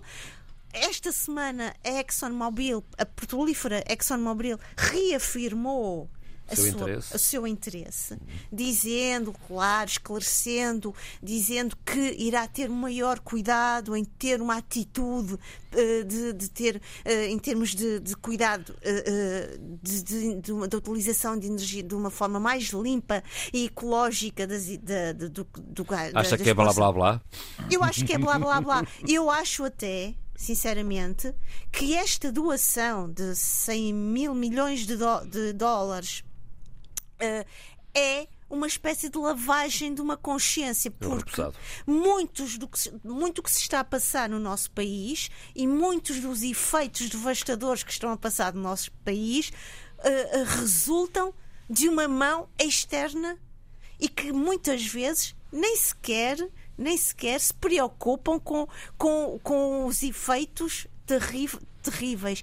Eu estou a falar, por exemplo, de Cabo Delgado. A Total, ah, só se aperce- quer dizer, a Total, todo este trabalho que nós estamos a fazer em Moçambique, toda esta necessidade de salvaguardar Cabo Delgado, não é só, e nós sabemos isso e vamos pôr o dedo na ferida, para proteger as nossas populações. Há aqui uma pressão enorme da presença ou do regresso da Total para a, a- a- retoma da sua atividade.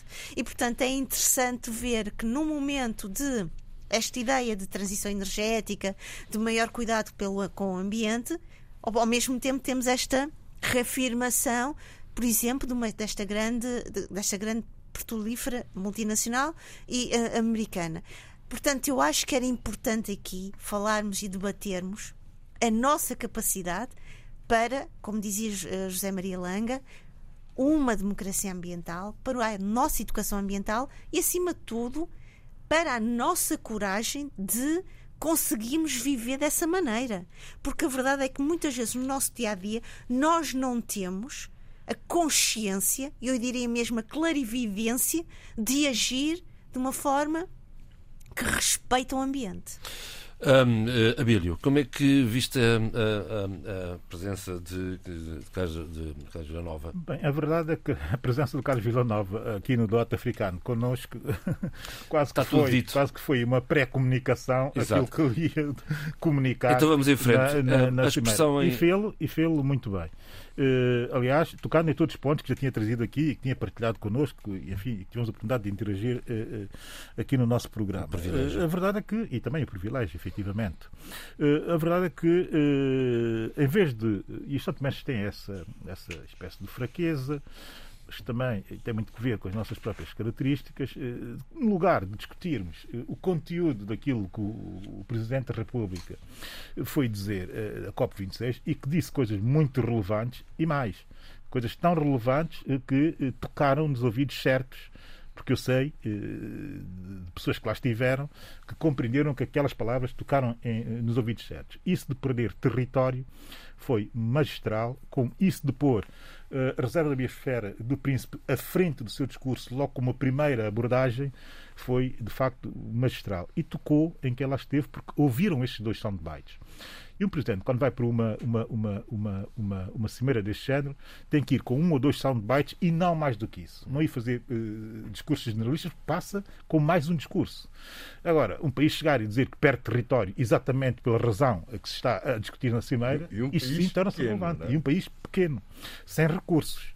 Uh, portanto, a estratégia de comunicação funcionou. E Agora francês? é preciso saber e agora é preciso saber se haverá algum feedback. A discussão principal para os São Tomenses, eh, que não foi a discussão de quem lá esteve na Cimeira e de quem pode alterar de facto a vida dos São Tomenses, é saber se ele deveria ter discursado em francês ou se devia ter discursado em português.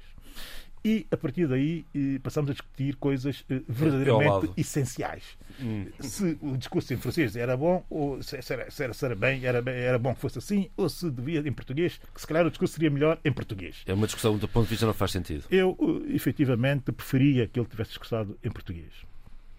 Antes que em francês. Isto para mim parece-me óbvio, mas mais do que uh, a, qualidade de, a qualidade da língua usada é a qualidade do discurso que me importa. E onde pode chegar? Se e calhar em francês vai mais longe que em português e, e, e toca onde interessa.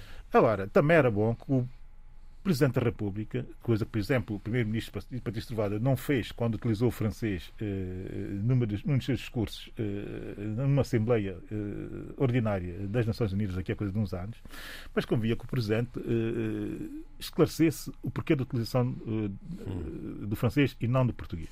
Parece que há eh, justificações até financeiras e, e, até, de certa forma, de opção, de, de opção, de opção, de opção, porque o o, português não é língua uh, oficial uh, da ONU e, e das conferências, a né? pagar a tradução, ah, pagar okay. a tradução. Está explicado. E, e, e, essa é uma das explicações, eh, mas era bom que o Presidente próprio explicasse e, esclarecesse, já que ele está nessa onda muito uh, transparente de fazer política, ele também devia dar aqui uma nota a esclarecer isso. Acho que até já o fez e eu não ouvi, mas parece que o, o, o, a questão diluiu-se um pouco a volta disso. Agora, o que importa aqui. O teor do, do discurso, é, o teor da intervenção. Facto, o conteúdo da intervenção e outra coisa que importa, quando nós reclamamos tanto o português, e eu vi muita gente a reclamar português, a escrever pessimamente português nas redes sociais, quer dizer, não, não reclamem português quando escrevem pessimamente português. É só isso, essa nota que eu quero deixar aqui.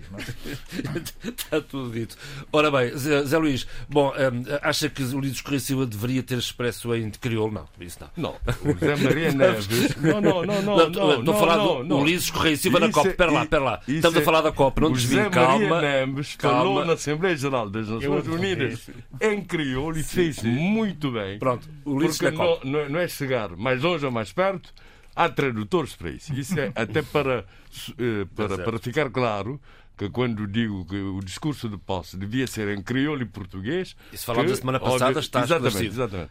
Não, eu, acho que, eu acho que ele esteve bem, porque Foucault, uh, o caso de Cabo Verde, um caso especial, muito condicionado pelo ambiente, as secas, eh, etc., mas também eh, focou a questão dos pequenos países insulares. Isso é muito importante eh, porque os pequenos países insulares são particularmente vulneráveis, para já porque estão aí no, no meio do mar, no, no, no mar né? e, e a subida de temperatura implica, portanto, a subida, subida águas, o degelo, a subida da, da, água e, portanto, perigo de extinção. Ao caso do Tuvalu ou de Kiribati, uhum. que tem já, não sei se já mudaram, pelo menos estavam para mudar para outra, para ilha. Outro, outra ilha, porque a sua ilha, nação, ia desaparecer, estava em perigo iminente de desaparecer. Portanto, acho que ele fez uh, um bom discurso e retificou, retificou um lapso que tinha dado. Um lapso que saiu na, nas redes sociais e abordado por um cientista cabo-verdiano que disse: Ah, o nosso primeiro-ministro cometeu um lapso grave, que é a questão, uh, esse, essa medida de contenção da subida de temperatura, que é um grau e não sei um quê, e meio. um e meio, até ao fim do século, que ele acho que disse que era até, até 2050. 2050. E foi um lapso, claramente, obviamente, e começou-se a criticar que não tem assessores, etc. Mas para mim pareceu-me um, um caso lógico, claríssimo, de lapso. De lapso.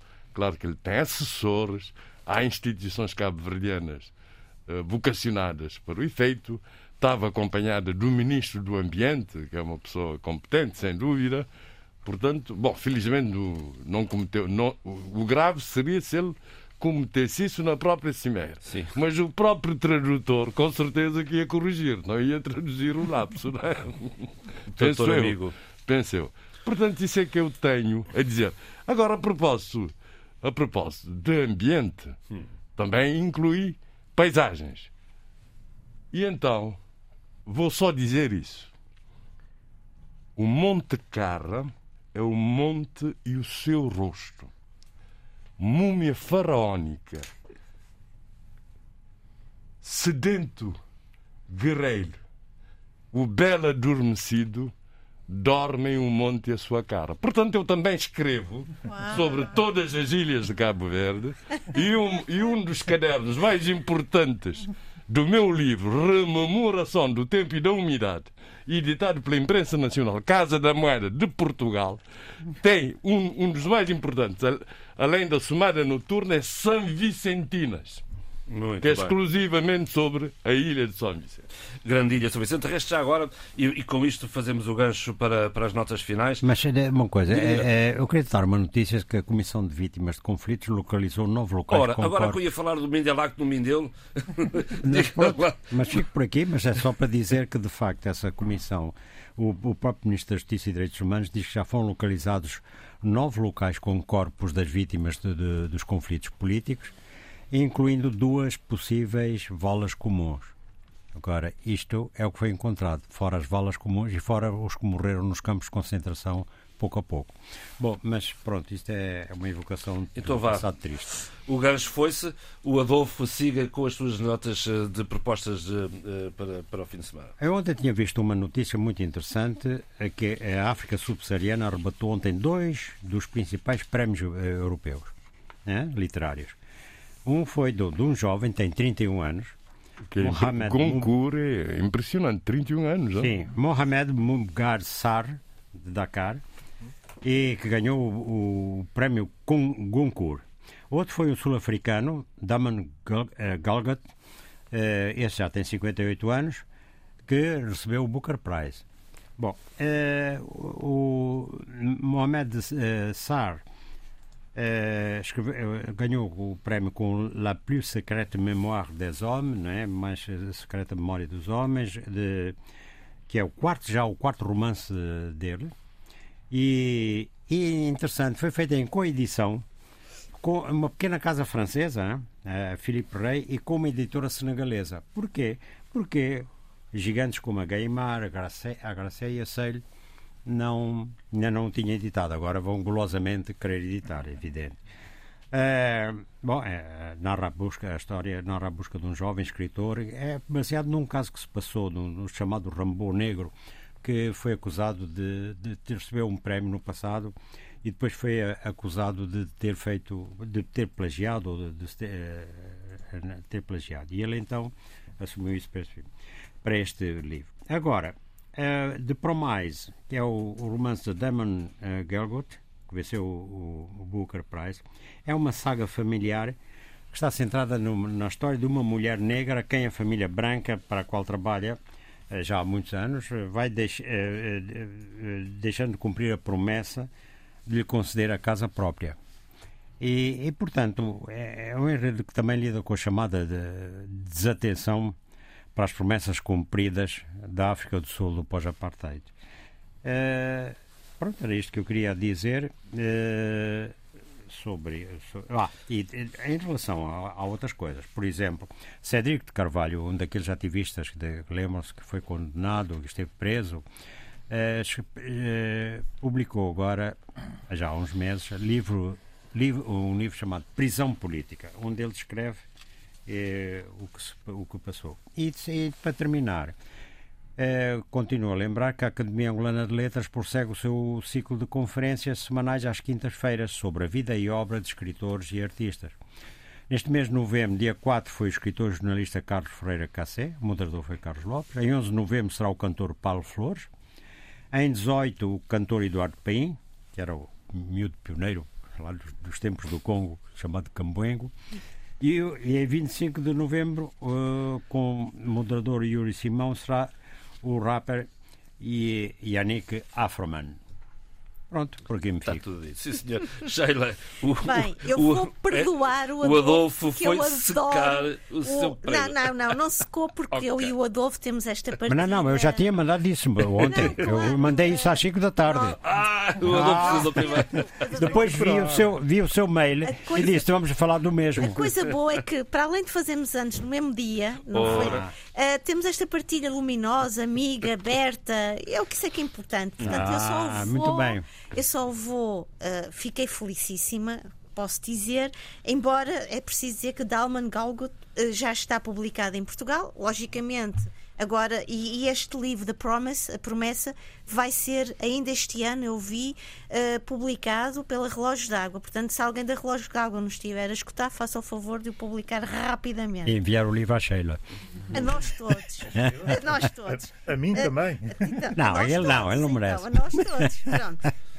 Queria dizer também Uh, que a jornalista e uma pessoa que eu estimo muito e porque tenho um carinho enorme, Anabela Mota Ribeiro, vai uh, publicar na, na, Temas e Debates o seu livro baseado nas entrevistas que ela bem e tão bem e maravilhosamente conduziu na RTP, Filhos da Madrugada. Uh, este livro estará disponível nas livrarias dia 11 de novembro. Estamos a falar de educação ambiental, estamos a falar de, de, democracia ambiental, mas acima de tudo estamos a falar de responsabilidade ambiental e lembrei-me de um excelente, magistral romance de, de, de uma das Prémio Nobel, Olga Tokarzuk, conduz o teu arado sobre os ossos dos mortos. Aconselho seriamente que as pessoas leiam este livro, que é uma coisa belíssima. Finalmente, eu não costumo dar os parabéns, mas eu tenho de dar ao Black Bulls que conquistou o Moçambola 2021. Fico por aqui. Eduardo. É, joga futebol, hein?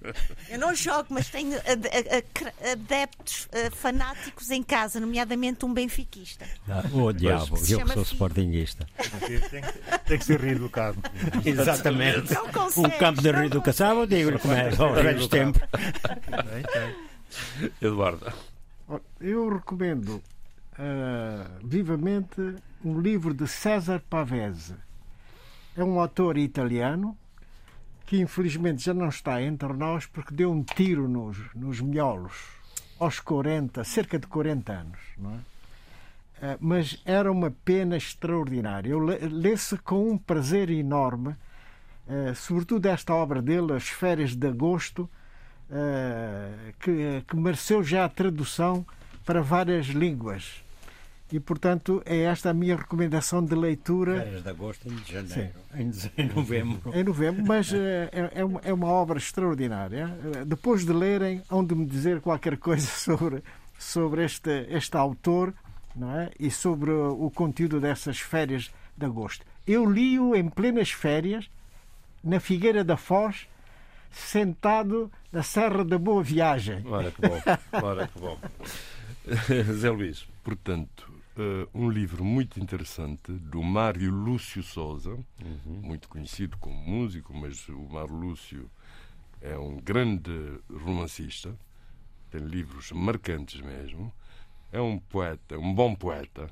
Eu acho melhor como romancista do que como poeta, apesar de ter o livro Nascimento do Mundo, que é belíssimo poesia, né? quase uh, das origens uh, das ilhas de Cabo Verde e, e, e agora meteu-se pela área do ensaio com este livro que vai ser marcante, Manifesto a Criolização. Esse é que é o título, Manifesto a Criolização, porque por dentro às vezes aparece Manifesto a pequeno, criolização grande. Nesse caso teria que ser Manifesto à Criolização, não é? Portanto, vamos partir que, que do princípio que, que, é uma gralha, para não ser era em português. É? Bom, é isso. É sobre a criolização uh, no mundo, uh, na linha de grandes teóricos sobre a questão, como Edouard Glissant, aqueles antilianos que escreveram Eloge de la Criolité. Só que, uh, na minha opinião, é muito interessante, muito agradável de se ler. mas o Mar Lúcio gosta muito de trocadilhos e constrói muitíssimo bem palavras a partir de trocadilhos. E o livro, por vezes, cai nisso. Uh, por exemplo, imagino que ele estivesse a dizer amar, tem que meter a mar, né? por exemplo. Não, não, não é o caso. Isso só para mostrar esse tipo de armadilhas. Portanto, é, o livro... é um instrumento que ele usa muito nas letras das suas Exatamente. músicas. e na poesia também. E hum. quem é mestre nisso é o Vladimir, o Valentino Zvelinho, o, Ve... o Vadinho, o Vadinho Velinho.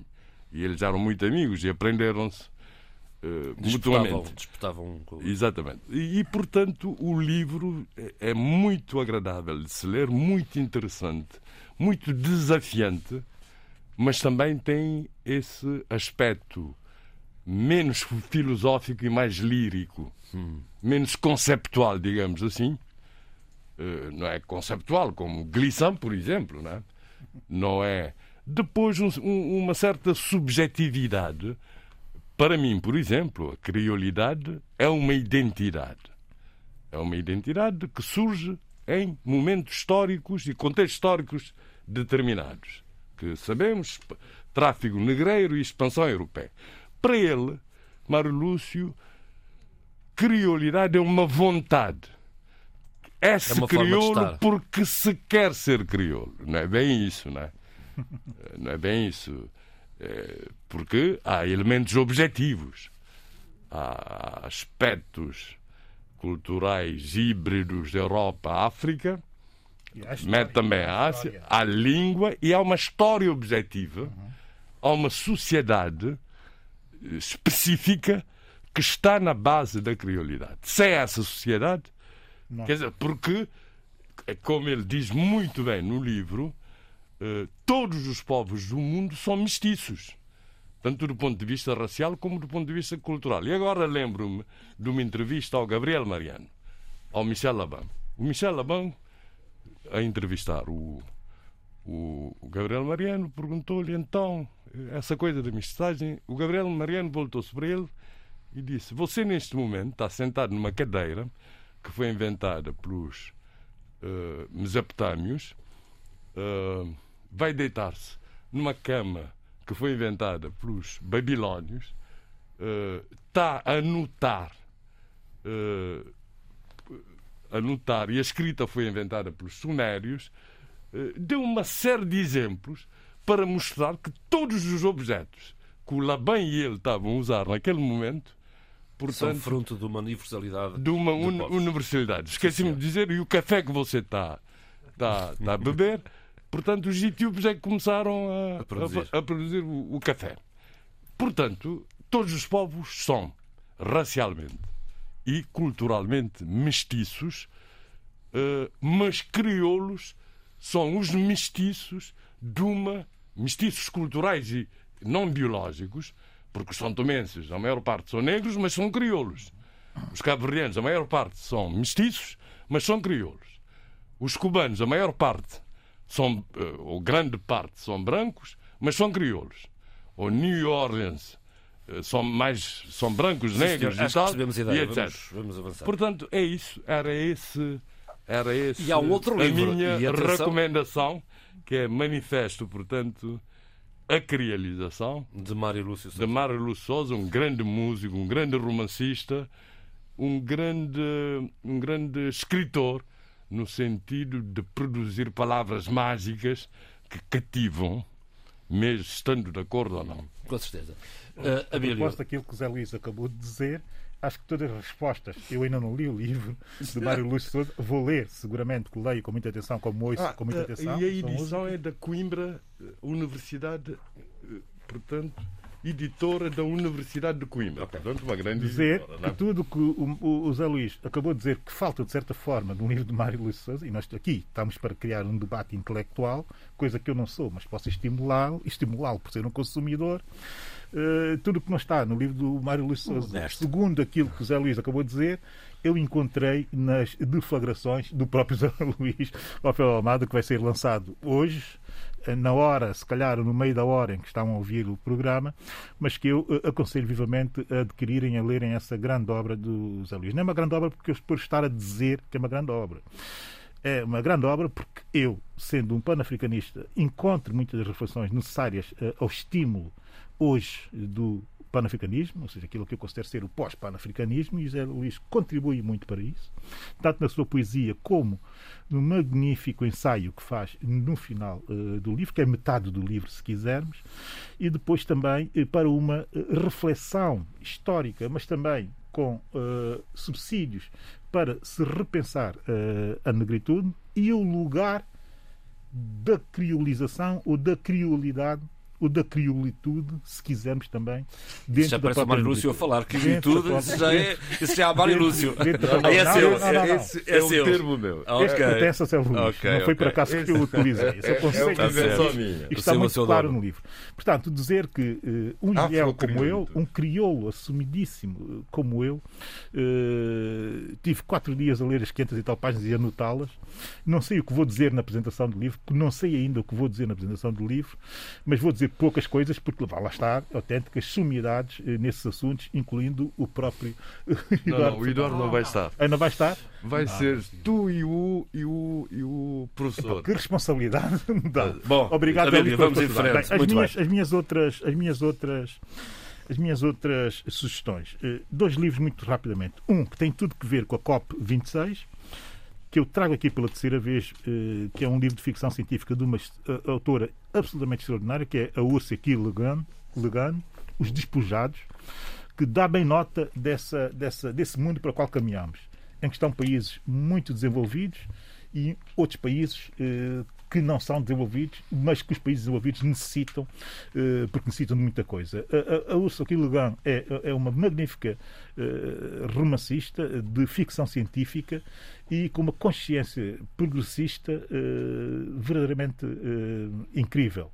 E, eu aconselho outra vez, pela terceira vez, esse livro nesse contexto. Segundo livro de um africano, Felipe Ag Yon, Uh, africano, porque é de origem egípcia, é o grande pensador por trás das políticas uh, económicas do uh, Amarche, do Emmanuel Macron, é o grande parceiro de Macron na concessão dessas políticas e é provavelmente o maior criador de pensamento, de novo pensamento sobre o, o progressismo liberal.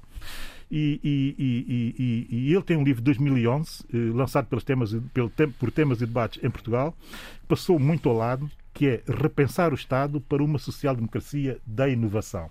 Está tudo sobre aquilo que um social-democrata ou um progressista liberal, se quisermos, eh, concebe como futurível ou futurável e, e, e, a reflexão é tão profunda que também se entende bem eh, eh, a programação política e ideológica de Emmanuel Macron através desse livro. Entretanto, o Felipe Aguillon já tem uma, uma nova obra, eu vou falar sobre ela depois de ler, porque já sei que também que é marcante do ponto de vista da estruturação desse pensamento ideológico, desse setor ideológico de pensamento. Portanto, aconselho a ler de 2011 porque é verdadeiramente genial. Para terminar, vamos à música. Núbia Garcia, já que estamos a falar tanto da criolização e a falar tanto, tanto de crioulos e de, também da COP, uh, vou juntar os crioulos e a COP uh, no título de uma canção dela, que é do álbum The Source de 2020. É uma saxofonista de jazz, uma grande compositora da nova onda do jazz londrino, ou seja, ela é inglesa, de origem de Trinidad e também das, da, da, da, Guiana.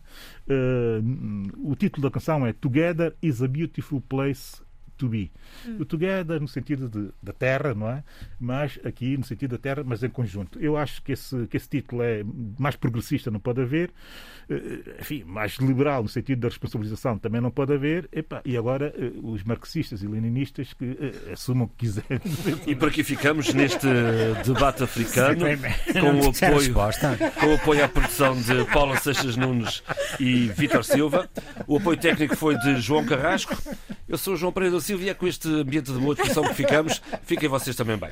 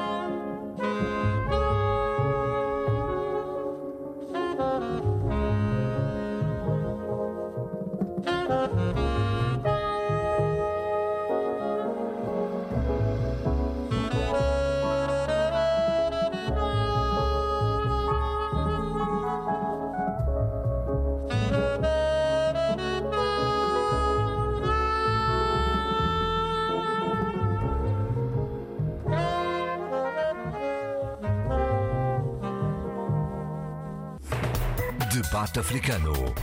Cinco vozes. Cinco países. A análise dos principais assuntos da semana. Na IRDP África.